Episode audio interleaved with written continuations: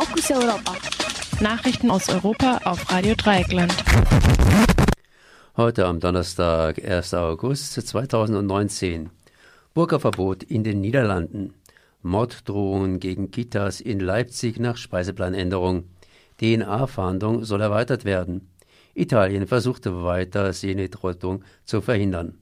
Und jetzt im Einzelnen. Burka-Verbot in den Niederlanden. Heute tritt in den Niederlanden ein Burka-Verbot in Kraft.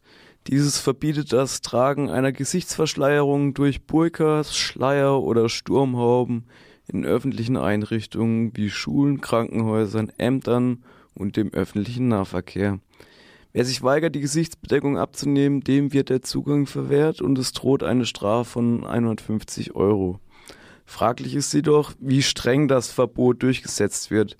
Mehrere Krankenhäuser, Städte und auch die Polizei sagten, dass sie sich nicht daran halten möchten. Nach einer Schätzung leben in den Niederlanden 150 Frauen, die Nijab oder Burka tragen. In Dänemark ist es seit einem Jahr verboten, sich zu verschleiern. Seitdem wurden in 39 Fällen Bußgelder erhoben. In Deutschland gibt es einzelne Verbote. So ist es an Schulen in Nordrhein-Westfalen und Bayern verboten, einen Gesichtsschleier zu tragen. In Hessen dürfen sich Frauen im öffentlichen Dienst nicht verschleiern. Morddrohungen gegen Kitas in Leipzig nach Speiseplanänderung.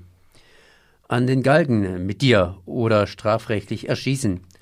Morddrohungen wie diese erreichen Mitarbeitende zweier Kita-Tagesstätten in Leipzig. Diese hatten in Rücksprache mit den Eltern beschlossen, aus Rücksicht von muslimischen Kindern zukünftig kein Schweinefleisch mehr zu anzubieten.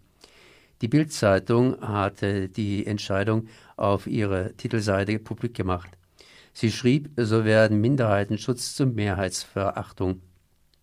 Daraufhin erreichten die Einrichtungen Beleidigungen und Drohungen. Die AfD hatte eine Protestkundgebung vor den Kitas geplant, diese vorher jedoch wieder abgesagt. Aufgrund ihrer hetzerischen Berichterstattung wird der Bild-Zeitung vorgeworfen, eine rassistische Kampagne zu führen. Der frühere Chefredakteur der Bild am Sonntag, Michael Spreng, bezeichnete die Zeitung als Vorfeldorganisation der AfD. Inzwischen beschäftigt sich auch der Presserat mit der Frage, ob die Berichterstattung angemessen war. Aufgrund des Drucks von rechter Seite habe die Kindertagesstätte in Leipzig ihre Entscheidung zurückgezogen. Es soll weiterhin Schweinefleisch geben, auch wenn bereits jetzt nur jedes zehnte Gericht Schweinefleisch enthält.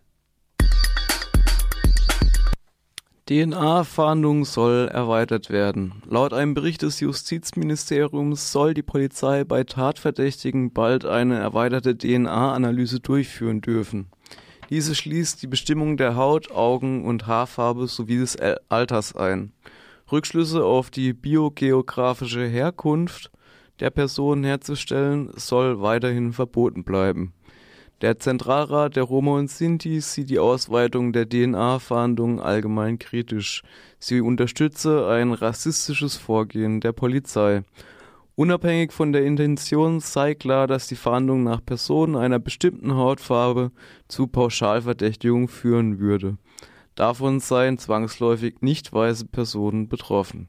Erlaubt ist es der Polizei momentan, das Geschlecht zu bestimmen und die gesammelten DNA-Daten mit ihren Datenbanken abzugleichen.